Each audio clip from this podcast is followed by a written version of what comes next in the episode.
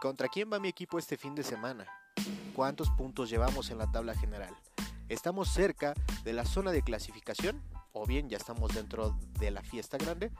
Todo esto y más tocaremos en charla con la Liga MX donde estaremos analizando la previa a los partidos jornada a jornada y también estaremos evaluando el desempeño de todos los equipos después de la resaquita que nos deja la jornada. Los invito a que escuchen este podcast creado para pamboleros de corazón. Bienvenidos, arrancamos.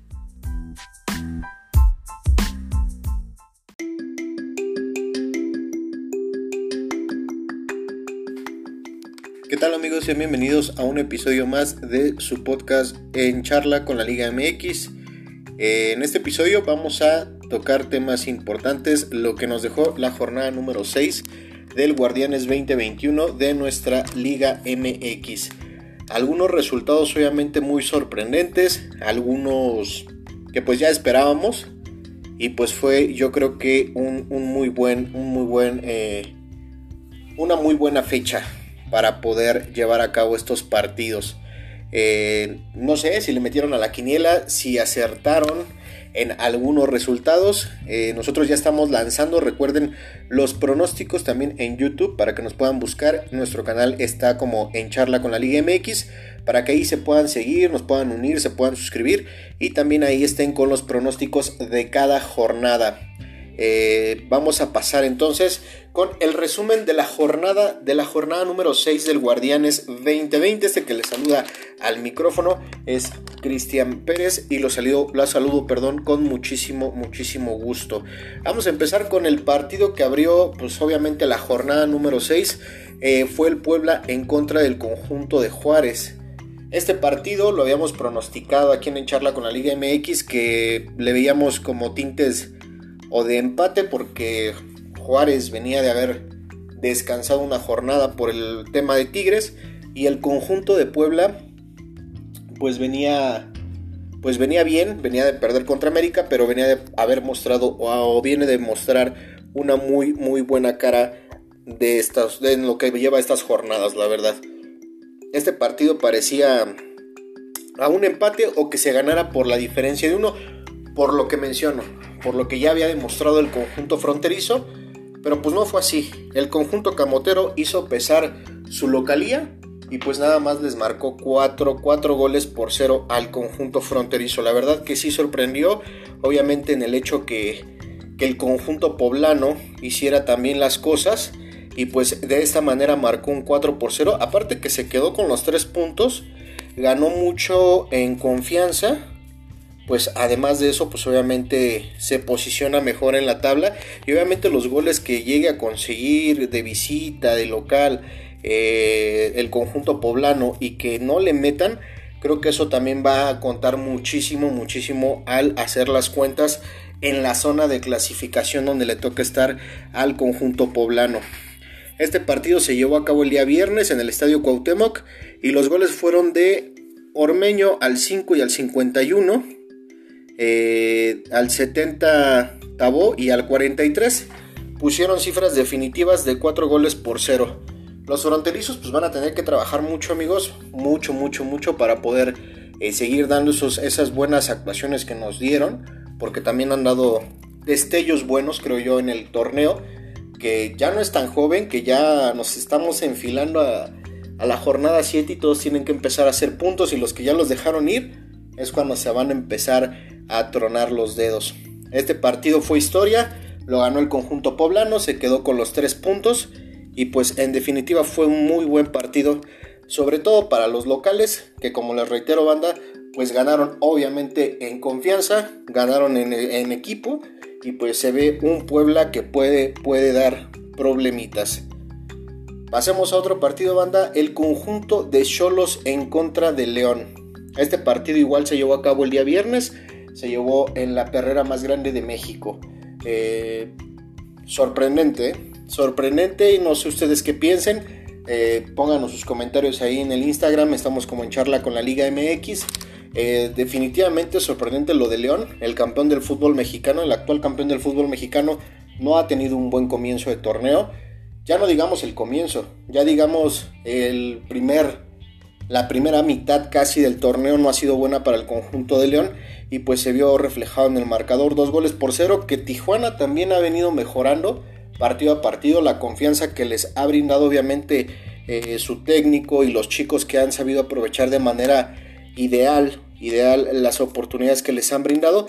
Y obviamente no importa si el conjunto de León no está bien si, si, si anda mal este, si fuiste y le ganaste a San Luis o, le, o te empató San Luis pues siempre la manera de cambiar el chip. Creo que el conjunto de Tijuana está haciendo bien las cosas y pues obviamente le ha venido muy bien el ganar o tener empates pero convenciendo de manera definitiva. Este partido les hago mención, se llevó entonces el día viernes y pues quedó dos goles por cero banda. No sé quién le habrán puesto. Nosotros habíamos creído que iba a ganar el conjunto de León porque ya era hora de que despertara, por... pero ha sido un torneo de muchas, muchas sorpresas. Este partido lo ganó el conjunto de Cholos y Manotas marcó al minuto 7 y Castillo al 95. Ya en el agregado le puso el segundo gol al conjunto de León y pues con esto el León perdió 3 puntos y mal, mal y de malas el conjunto de Guanajuato que pues obviamente tendrá que trabajar si quiere pelear por el bicampeonato del fútbol mexicano porque la va a tener la va a tener difícil definitivamente. No sé ustedes cómo lo hayan visto. Eh, la banda de León, háganse ahí presentes en el Instagram, estamos como en charla con la Liga MX, en el YouTube también nos encuentran con el mismo nombre. Pasemos a otro partido, banda, si les parece. Este partido también, híjole, ¿qué, qué, podemos decir? El conjunto de Mazatlán contra el Atlético de San Luis, la verdad es que yo esperaba, yo en lo personal en mi quiniela había pronosticado que el San Luis se la llevaba también pero por un marcador este pues no tan abultado y que por lo menos Mazatlán, los dirigidos por Tomás Boy iban a hacer algo, pero desafortunadamente no fue así. Creo que no se recuperó el conjunto de Mazatlán de la goliza que recibieron en Toluca hace ocho días y ese fue el detonante que no se viera un equipo ni siquiera ordenado, ni siquiera como lo habíamos visto en las primeras fechas de visita y eso le costó el partido al conjunto de pues de Tomás Boy, pues el cual obviamente San Luis aprovechó de manera correcta. Aparte que San Luis ha venido mejorando su, su forma de juego y que ha corrido con cierta fortuna. Por ejemplo, el caso de hace 8 días contra Cholos, el empatar al último minuto, la verdad es que eso también como equipo pues genera mayor confianza, genera que el equipo trabaje una semana más tranquilo, que los reflectores no estén tan encendidos como eres el último lugar, así como diciendo pues le dejo la chamba al Atlas, que él pueda hacer más cosas en la parte de abajo, inclusive al campeón del fútbol mexicano, y el San Luis trabajó muy bien esa semana, también trabajó bien, que se metió a Mazatlán, ahí sí con gente que se está jugando con afición, y pues obviamente le clavó tres goles al conjunto de Mazatlán. Los goles cayeron también de manera pues muy tempranera, al minuto 16, eh, Ibáñez fue el que abrió el marcador, al 38 nuevamente repitió Ibáñez, y Berterame al minuto 62 ponía cifras definitivas. Un partido que pues obviamente se esperaba que fuera aguerrido, que ganara alguno de los dos sí, yo había puesto que San Luis, pero la verdad es que no pensé que fuera de esta manera. Definitivamente no pensé que fuera de esta manera y el señor Tomás Boy pues tiene que trabajar mucho, ¿eh? Y, la, y en, definitiva también la directiva, porque cambiaron a Paco Palencia, eh, trajeron a Tomás Boy, tienen buen equipo, tienen buen equipo, digo, la verdad es que eh, Aristelleta, el, mismo Camilo Zambeso, tienen buen equipo con experiencia y, definitivamente no, no se le ve por dónde a Mazatlán. Yo le veía las primeras jornadas la oportunidad de poder hacer cosas buenas. No se me olvida el partido que dieron contra Necaxa, que fue en la jornada 1, un partidazo en definitiva, que, que, yo dije, Mazatlán viene mejor, viene mejor embalado, creo que va a estar bien. Inclusive el conjunto de Necaxa, que como que apenas empieza a despertar. Eh, Mazatlán va a tener que trabajar mucho, no creo la neta que le alcance para más.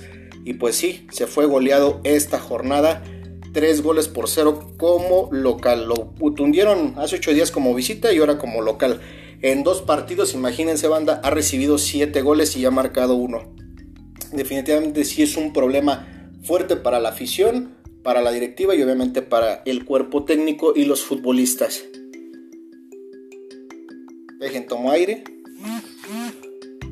Ya que tomé aire, voy a pasar al de las pinches chivas. Les digo, en el pronóstico de las chivas habíamos asegurado que el conjunto del Guadalajara pues iba a tener mayor eh, despliegue futbolístico por lo que había demostrado y dije voy a tomar aire porque, hijo, esas chivas de veras que me quedan bien mal. Dijimos, vamos, vamos, vamos a poner que hoy las chivas sí ganan aquí en Charla con la Liga MX. Vamos a confiar en las chivas porque las veces que hemos confiado pues nos ha defraudado, pero las veces que no hemos confiado pues en definitiva el conjunto de Guadalajara pues ha hecho bien las cosas y ha ganado.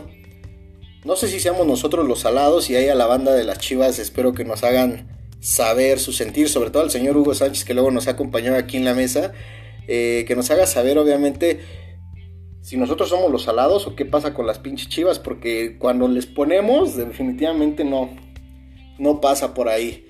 El conjunto de Guadalajara, pues esperábamos todos, a pesar de que yo he hablado muy, pero muy bien del Necaxa, eh, los que son dirigidos por el profe Cruz, que para mi punto de vista juegan bien, juegan ordenado, que en ocasiones les falla y es ahí cuando les caen los goles. Eh, veía yo un conjunto de Necaxa un poco, pues sí, débil al enfrentar al Guadalajara, sobre todo en el momento que venían las Chivas y que venían de hacer bien las cosas, que habían ganado hace ocho días, que se había visto bien el equipo y que empezaba a despertar el equipo, así como lo pusieron en varios periódicos, despertó el gigante, ¿no? Eh, me subí al barco de las Chivas y, y, no, de milagro empataron. De milagro empataron con el conjunto de Necaxa. Este partido se llevó a cabo el día sábado 13 de febrero. Y pues los goles nada más y nada menos, miren, les cuento. González al 39 por el conjunto de los hidrocálidos al minuto 39. Eh, luego por ahí el conjunto de, de, Necaxa puso ahí cifras al minuto 53 por parte de Macías, Angulo al 45 más 1 para el Guadalajara y al 94, al 94 el conjunto de las Chivas. Ahora les vamos a aplicar la que ellos dicen, ¿no? A lo, a lo Atlas, pero a los Chivas empataron y no permitieron que el conjunto de los Rayos del Necaxa se llevara los tres puntos en su visita al Guadalajara. Definitivamente creo que por ahí sí le, sí le costó un poquito eh, al Guadalajara contra este gran equipo que es Necaxa, pero se ve que Chivas en algunos momentos da unas de cal, otras de arena. Pienso yo que ya no debe dejar escapar puntos como local. Creo que tiene que amarrar bien esa delantera y esa media, sobre todo esa delantera, esperando que J, JJ Macías haga más cosas creo que deben de, ver la, visión del profe Buse de poder ya no dejar escapar puntos. No hablemos de un punto en casa, hablemos de los tres puntos.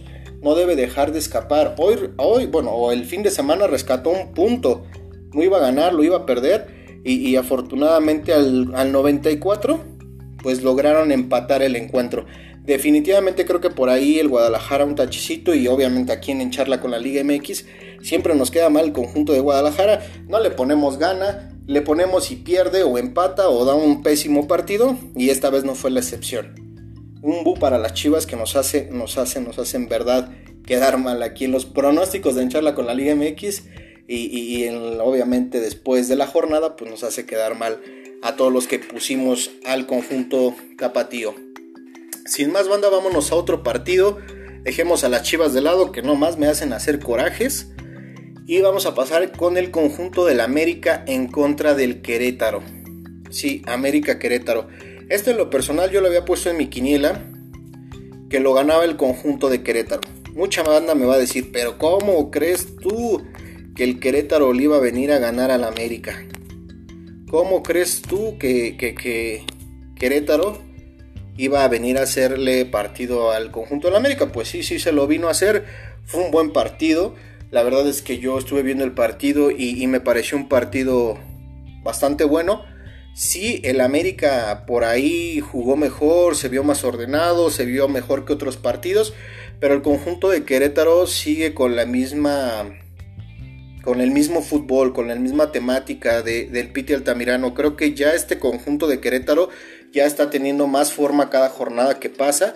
Y venirle a hacer partido a la América no es cosa fácil. Yo sé que no se juega con gente todavía en las tribunas y que a lo mejor por ese lado no pesa.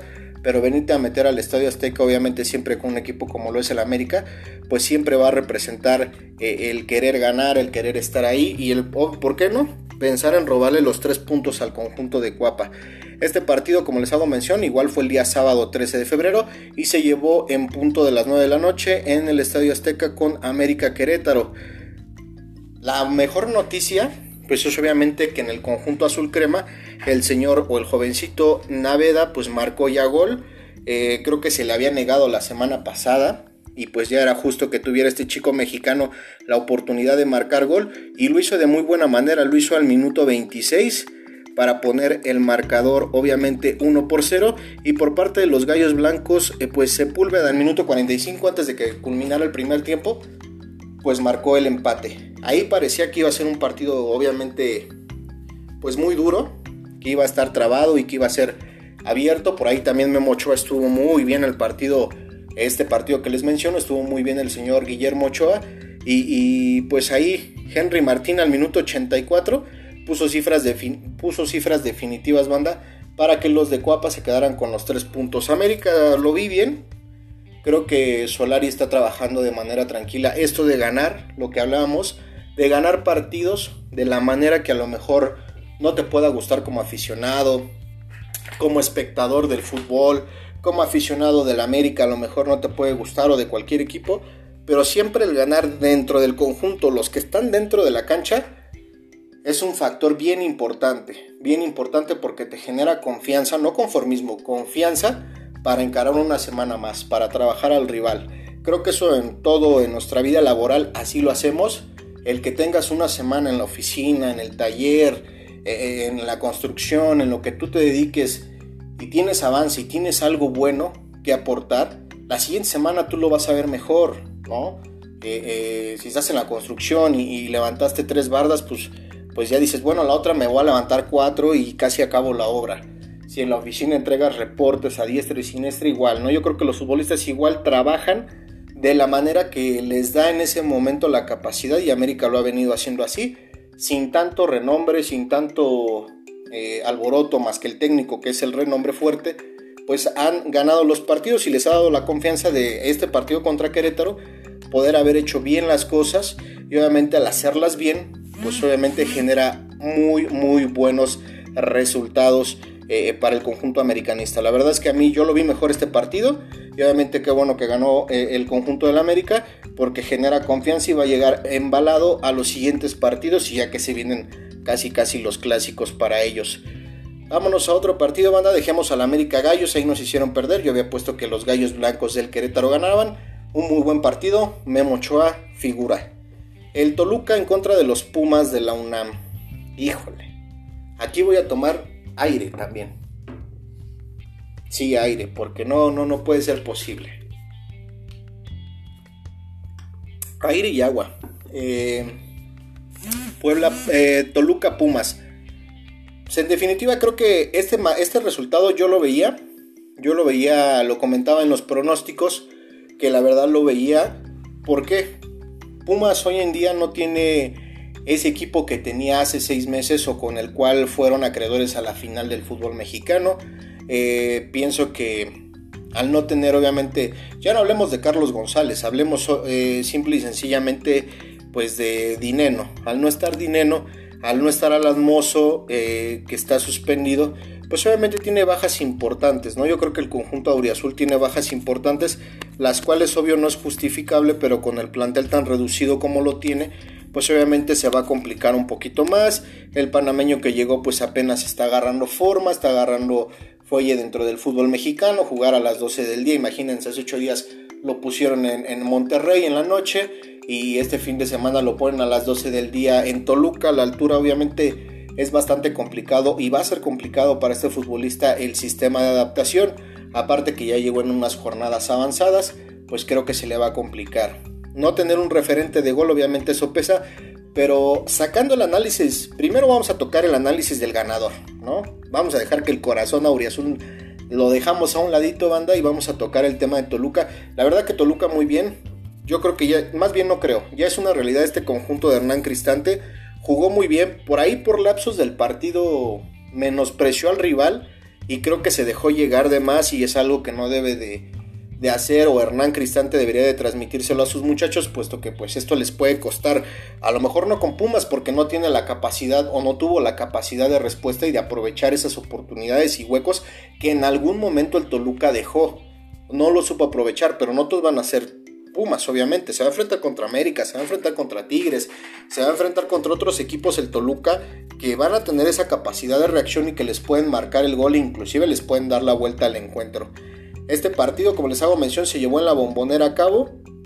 A las 12 del mediodía Toluca recibió a los Pumas. Un partido de muchos reencuentros. perdonen un partido de muchos reencuentros. Alfredo Saldívar se reencontró con sus excompañeros, Alfredo Talavera se reencontró con sus antiguos compañeros del Club Toluca. Y pues bueno, este partido igual ya fue historia. El Toluca lo ganó de manera convincente. Ya casi, ya casi al final, ¿eh? al minuto 88, Canelo en un muy buen centro. Eh, le gana la espalda al defensa que, definitivamente también no entiendo por qué Puma sigue y sigue jugando al fuera de lugar y aprovechó muy bien Canelo y marcó el gol del descontón que le pone ahí al Toluca tres puntitos importantísimos y que los tiene en la tabla en buena posición. En definitiva, la verdad es que creo que Lilini, y ya hablando de los Pumas, dejaron un lado al Toluca, al cual lo felicitamos a ellos y a toda su banda, a toda su afición, a la perra brava. Este, obviamente muy bien merecido, han hecho un buen torneo y los Pumas por su parte pues le va a costar, le va a costar, creo que no les va a alcanzar para calificar y pues sí, Lilini tiene que dejar de estar a lo mejor debutando en mi punto de vista y muy personal banda. Si estoy mal, corríjanme o si ustedes tienen otro pensamiento igual, háganoslo saber en el Instagram, en, todos lados donde nos escuchen. En definitiva, creo que, que Lilini debe de dejar de experimentar al meter a tanto joven. Está bien que debuten, pero no en partidos donde vas perdiendo o tan apretados como lo fue contra Toluca. En definitiva, yo creo que sí, Lilini tiene que dejar ya bien fijo su cuadro. Si el señor Fabio Álvarez no está en su mejor momento, pues dejarlo de refresco. El señor Iturbe, si no está pasando por un buen momento, la verdad es que ya ni lo metas. Cada pelota que disputa, siendo un grandísimo futbolista y estando en los equipos que ha estado, eh, cada pelota que disputa la pierde, comete faltas, se pesa mucho. No sé si su musculatura le pese demasiado, la verdad es que se ve pesado dentro de la cancha y no son, no son futbolistas que vayan y que recuperen el balón o que hagan por recuperar el balón. Son futbolistas que se quedan ahí y que en definitiva no pueden hacer. Ya no hablemos de la polémica del gol que le anularon a Pumas, porque a mi punto de vista y creo que al del eh, equipo arbitral que también ha estado manifestándose en las diferentes redes sociales y programas deportivos, pues nos han hecho saber que no se debió de haber marcado fuera de lugar. Independientemente del fuera de lugar, creo que Pumas no tuvo reacción en lo absoluto para poder marcar otro gol. Ok, ya me descontaron un gol, me robaron un gol, no era fuera de lugar, trabajo para hacer otro gol. Pumas no tiene al día de hoy un hombre, deja tú que es un 9, un hombre que genere fútbol para poder surtir centro al que está de 9 o a los que están de 9. Lamentablemente hoy en día no es así y a Pumas banda, banda Auriazul le va a costar, no le va a alcanzar. Pumas no va a estar dentro de la fiesta grande, eso sí es un hecho, eso sí se los aseguro, con todo el dolor de mi corazón. O estará dentro de los primeros 12, pero la verdad las primeras de gane, pues se va a tener que ir el conjunto del Pedregal porque no nos va a estar alcanzando, pues sí, con este plantel tan reducido. Vámonos a otro partido, banda. Si les parece, Santos en contra de Monterrey. Santos en contra de Monterrey. Yo pensaba que iba a ser el partido de la jornada. La neta. Pero pues obviamente también entendemos que pues, el clima no les jugó una buena pasada a estos dos equipos. Es un, es un clásico de allá del norte. Es un clásico de allá del norte. Las, las aficiones lo ven así. Sobre todo la de Monterrey y Santos. Lo ven así. Para Monterrey es como que su segundo clásico jugar contra, contra la gente de Santos y miento que me lo haga saber la gente de la adicción o la gente de Rayados que nos escucha aquí en el podcast de En Charla con la Liga MX, que nos lo haga saber en el Instagram, que se unan todos los, los, adicción, se llaman la barra, o, los, o, la gente de Santos, ¿no? La tribu creo que se llaman la gran afición de, Santos Laguna. Un muy buen partido, la verdad, cada que hay gente se llena. Eh, lamentablemente también hemos visto actos de violencia, los cuales no corresponden a, este, a estos dos equipos. Y pues se llevaba un partido con mucho morbo, una muy buena nómina como lo es Monterrey. Ambos equipos venían de conocer la victoria y pues iba a ser un partido que presentaba unos ingredientes muy muy padres para poder ser el partido de la jornada. Lamentablemente por las cuestiones del clima se tuvo que suspender el partido un buen lapso de tiempo, luego se tuvo que detener y pues el partido para no hacerles el cuento largo finalizó con el conjunto de Santos de la Laguna ganando 1 por 0. Yo lo había puesto en mis pronósticos que el conjunto de Santos de la Laguna se llevaba el partido. Ahí sí también dije que por diferencia de un gol, aquí sí no me falló banda, aquí sí le atiné, fue por diferencia de un gol solamente ¿Por qué? Porque veía lo apretado y el buen equipo que tienen eh, ambas escuadras. Definitivamente creo que tienen un muy buen plantel estas dos escuadras, van a dar mucho de qué hablar dentro de la fiesta grande. Y pues sí, el conjunto de Santos empezó muy bien el torneo, ojalá le sirva para poder llegar a instancias importantes en la liguilla y pueda destacar dentro de, y por qué no, para toda esa gente de, de la laguna, pues pensar obviamente en un título más del fútbol mexicano. Este partido lo ganó al minuto 60, marcó Doria el único gol del partido y con eso pues se colocaron con tres puntos. Tres puntos súper importantes, los cuales obviamente, pues quién se los va a, quitar, ¿no? Al conjunto de Santos de la Laguna. La verdad es que fue un partido muy, pero muy bueno y en definitiva, pues creo que, que estuvo, estuvo muy bien jugado. Vámonos otro partido, banda. Este yo lo pronostiqué. Muchos se burlaron de mí. Muchos se rieron de mí y dijeron, no, no lo creo, no, no, no, no va a pasar. Por más que Pachuca esté mal. Sí, pasamos al partido de Pachuca en contra de Atlas. Este encuentro se llevó a cabo en el Estadio Hidalgo el día lunes a las 9 de la noche. Yo la verdad lo había pronosticado, no sin afán de menospreciar el conjunto Pachuca. Yo dije que tenían una buena oportunidad para poder levantar a lo mejor su primer triunfo, pero que fuéramos realistas, no tienen un buen, un buen torneo y que pues difícilmente iban a poderle hacer daño al Atlas, que el Atlas se ha visto bien, pero no ha sabido concretar. Creo que estos dos, estos dos clubes carecen de algo muy, muy singular. No tienen un 9 matón que aproveche las buenas jugadas o los... Lo que Pumas, lo que a Pumas le hace falta es generar lo que estos dos generan. Y Pumas tiene, o bueno, ahorita no lo tiene porque está lesionado, pero Pumas tiene ese 9 matón que a estos dos equipos les hace falta. Por un lado el Atlas tiene a Furch, el cual está lesionado. Por otro lado, eh, pues extrañan a Jara muchísimo, no de este torneo, sino del otro. Y lamentablemente es el problema que Pachuca no ha sabido encontrar ni levantar de manera correcta. Creo que este partido sí se inclinaba desde un principio la balanza al conjunto rojinegro. Y pues yo por eso me atreví a decir que el Atlas eh, ganaba sus primeros tres puntos del torneo. Porque viendo como se había visto el Atlas y como venía funcionando Pachuca se me hacía muy, muy, la verdad, muy irreal que el conjunto de Pachuca pudiera hacerle daño a un conjunto de Atlas que se había visto bien. Inclusive hablé de Malcorra, inclusive hablé de, de, de algunos futbolistas del conjunto Atlas que se han visto bien, incluso el caso Renato Ibarra. Definitivamente está a otro nivel entre Atlas y Pachuca, aunque los dos carecen de un matón. Los primeros tres puntos para los zorros del Atlas, que les da para trabajar tranquilos, aparte de las dos semanas que ya venían atrás, obviamente con empates les había dado esa chance a Coca y a su equipo de poder trabajar de manera correcta y pues hoy los resultados son esos, ¿no? Tres puntos importantísimos, lo hacen de visita, obviamente se le genera un extra adicional a, todo a toda la cocción de la comida del Atlas, pues porque le dará un buen sabor esta semana. Lo ganó el conjunto atleño y lo ganó con gol de Ignacio Malcorra, este futbolista que a mí a mi percepción y a toda la banda del Atlas les mandamos un saludo. Eh, nos hagan saber, creo yo que ha sido su mejor versión desde que está en el fútbol mexicano, me atrevería yo a decirlo. Eh, ha visto más, ha lucido más y pues creo que, le está yendo bien. Hizo un gol, creo que pues es muy meritorio por todo lo que ha hecho en los demás partidos, ha corrido, ha metido centros, pero lamentablemente no los había podido acertar. Hoy el señor Marcorra se encargó de meter el gol del Gane. Un gol por cero ganó el Atlas y sí, como lo pusimos en el Instagram de Encharla con la Liga MX, extra, extra, ganó la academia. Y sí, ganó la academia del fútbol, el conjunto de los zorros del Atlas.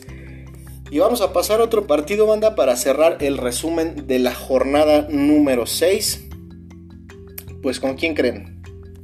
¿Con quién piensan ustedes que vamos a pasar? Pues nada más y nada menos que con el subcampeón del Mundial de Clubes, y el conjunto de la Cruz Azul. Este se llevó a cabo al cierre de la edición del día de hoy de este podcast que estamos haciendo para ustedes, banda. Pues, ¿quién lo iba a decir? Yo, yo supuse, yo pensé que iba a ganar el conjunto, obviamente, de Tigres. Yo jamás me imaginé o jamás pasó por mi cabeza el hecho de que fuese, fuese a ser diferente la historia. Definitivamente no pensé que fuera a ser diferente la historia porque pues Es una aduana difícil. Aparte ahorita el frío en Monterrey, no me va a dejar mentir la banda, está durísimo, durísimo. Y, pensé que eso iba a ser un factor obviamente fundamental, no de ahorita, sino desde la semana pasada está así. Les mandamos un saludo, abríguense bien por favor, eh, a toda la banda de Monterrey y del norte del país. Eh, sabíamos que iba a ser un partido sumamente difícil para Cruz Azul, aunque no, no descartábamos obviamente que Cruz Azul todos los partidos atrás que ha jugado se ha visto mejor, ha, echado pues obviamente toda la carne al asador, se ve el Cruz Azul que vimos a principios del torneo pasado, antes del 4-0 en Ciudad Universitaria, la verdad es que sí veíamos un Cruz Azul diferente a las primeras fechas que estábamos viendo en este Guardianes 2021 y pues obviamente sabíamos que iba a ser un buen partido, pero jamás, jamás banda me llegué a imaginar que el conjunto de Cruz Azul le metiera dos goles por cero al conjunto de Ricardo el Tuca Ferretti a su domicilio. Es meritorio, ¿eh? Muchos van a decir, no, pero pues es que agarraron a Tigres cansado, no, pero pues es que, pues, pues no jugó con todas sus estrellas los Tigres, ¿no? O, van a poner mil y un pretextos. Creo que se llevó muy bien eh, los tres puntos el conjunto Cruz Azul. Se trae muy bien los tres puntos a casa. Y pues le ganó a Tigres, ni modo. Tigres tiene que correr cassette nuevamente para ponerse a trabajar en el siguiente partido que van a jugar el día domingo. Estos goles se llevaron a cabo por Luis Romo al minuto 5 y por Fernández al 93. De hecho, sí, ya el último gol fue ya en tiempo, en tiempo agregado. Y pues con esto le da la victoria al conjunto de la máquina cementera. Dos goles por cero. Gana súper difícil. Le ganan a un equipo súper difícil. Y pues este le dará, imagínense, si Cruz Azul ya venía con un top arriba de, emoción, de, buen, de buen ambiente dentro del grupo, pues eh, yo creo que esta victoria les va a venir mejor para enfrentar el siguiente partido el fin de semana. No hay que cantar victoria, yo me atrevo a decir por un sondeo que he hecho con, con, aficionados cementeros cercanos.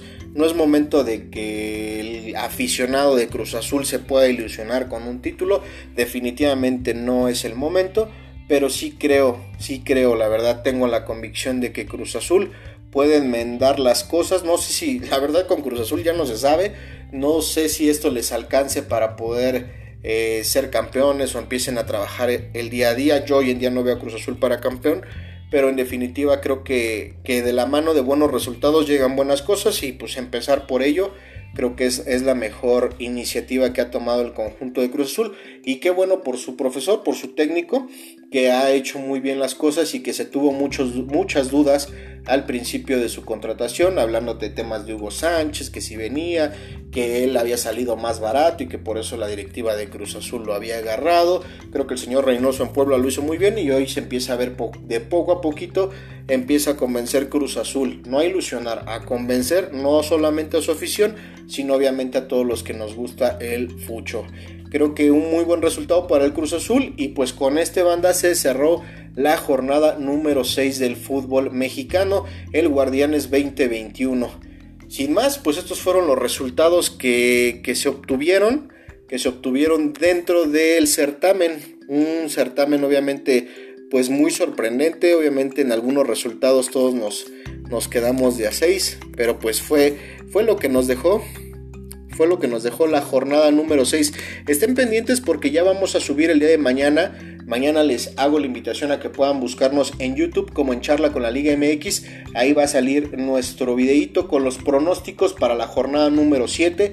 Les eh, recuerdo que nos den, que le den suscribir, que activen su campanita para las notificaciones y que nos sigan en todas y cada una de las plataformas como Spotify, eh, Apple Podcast y en todos los lugares donde nos suban el podcast, nos hagan favor de subirnos el contenido, pues nos puedan apoyar siguiéndonos y a reproducir este episodio, ya que es bastante importante para nosotros el seguir generando, obviamente, este contenido, contenido de calidad y diferente. Eh, va, a ser, va a ser mañana, se va a subir el videito por ahí para que lo puedan estar buscando, los pronósticos para que le metan en la quiniela, con, en la chamba, en la quiniela con su, en su casa con su familia, con sus amigos, como les mencionaba yo, no sé, rifen una botellita, una bandera, eh, algo, algo. Ya vamos a tener invitados también, ya vamos a tener invitados, esperemos ya en los próximos días este, se nos puedan estar uniendo. Eh, ha sido por muchas cuestiones, trabajo, eh, ahora que la liga que nos la avientan de lunes a jueves, el grabar, grabar videos, Se ha complicado un poquito para todos, pero lo hacemos, lo hacemos de verdad con mucho cariño para todos los que nos reproducen, nos reproducen cada episodio de En Charla con la Liga MX. Vamos a repasar obviamente la tabla general, banda. Si les parece, tenemos al conjunto de Toluca que comanda la tabla general en el primer lugar, en el segundo el conjunto del América, en el tercer lugar con el resultado que acaba de cerrar, el Cruz Azul, en el cuarto lugar sí, los Cholos de Tijuana, en el quinto lugar el Santos de la Laguna, en el sexto lugar el conjunto de Monterrey, en el séptimo lugar el conjunto de Gallos Blancos, en el octavo lugar el Super Puebla, en el noveno lugar el Atlético de San Luis, en el décimo el conjunto de Tigres, en el onceavo el conjunto de Mazatlán y en el doceavo el conjunto de Guadalajara. Hasta el momento, si determinara así, obviamente, eh, si terminara hoy el torneo, solamente esos dos estarían dentro de la de la liguilla, por así decirlo, cuatro de manera directa, los primeros cuatro de manera directa y obviamente los siguientes del 5 al 12 estarían jugando en la repesca, hasta el Club Guadalajara estarían entrando solamente de ahí para abajo, ya sigue Pumas, Necaxa, Atlas Fútbol Club Juárez, León y Pachuca.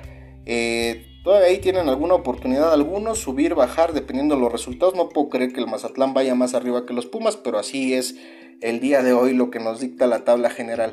Estas son las posiciones también de la tabla general del Guardianes 2021 banda.